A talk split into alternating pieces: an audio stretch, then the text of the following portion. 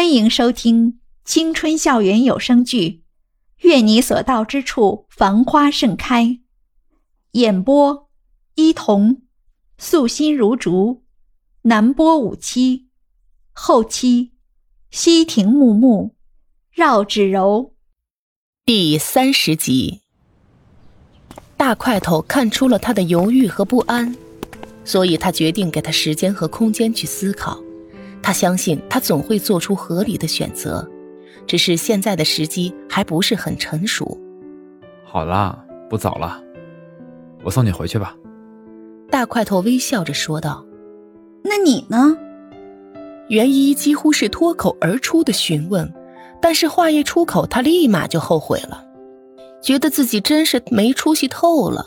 大块头眼中闪过一丝别样的惊喜，不过转瞬即逝。你忘了吗？今天是我们手语社要去养老院做义工的日子。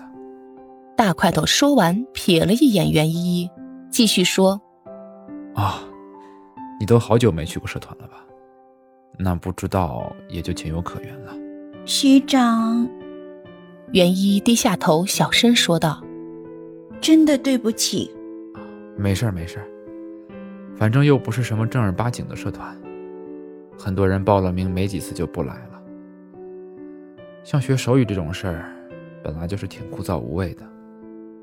你要是想放弃，我也是很能理解的。大块头语气淡淡的说完，好像在刻意等着他的回答。不是的，袁一突然猛的一下抬起了头，目光坚定的大声说道：“我是不会放弃的。我之前所以没去，是因为，因为……后面的话。”他没有继续说出来，但是他的目光还是坚定不移的，一直抬头望着大块头，仿佛他知道他眼中的东西，大块头一定可以读出来似的。事实就是，大块头了然的笑了起来，宠溺的摸了一下他扬着的小脑袋，说：“好了，我知道，那我先送你回去吧。等我组织完活动，我再去找你。”不用了。我和你一起去。大块头保持着刚才那抹让人捉摸不定的微笑，动作熟练地披上自己的外套，然后一转身就牵住了袁依依的手。他用力地握着她的手，手心的温度也渐渐升上了袁依依的双颊。他都不记得这是他和大块头在一起的第几次脸红了。好像每次和他在一起，自己平时在夏耀阳那里的厚脸皮就毫无用武之地了。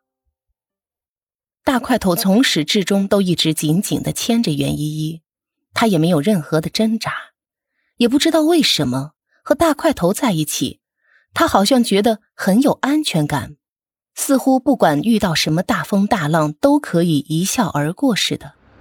还是那趟有些老旧的公交车，摇摇晃晃的。他们又踏上了上次去过的养老院，不过这次的经历和上次相比，真的是截然不同。袁依依心里五味陈杂，说不出的一种奇妙感觉。灰蒙蒙的天空投下一片淡淡的光晕，笼罩着窗外的田野上。远远望去，仿佛像是披了一层薄薄的轻纱，隐隐绰绰，飘渺的晃荡着。车开得很慢，手心的温度很温暖。袁依依慢慢的开始有了困意，然后她就真的摇摇晃晃的睡着了。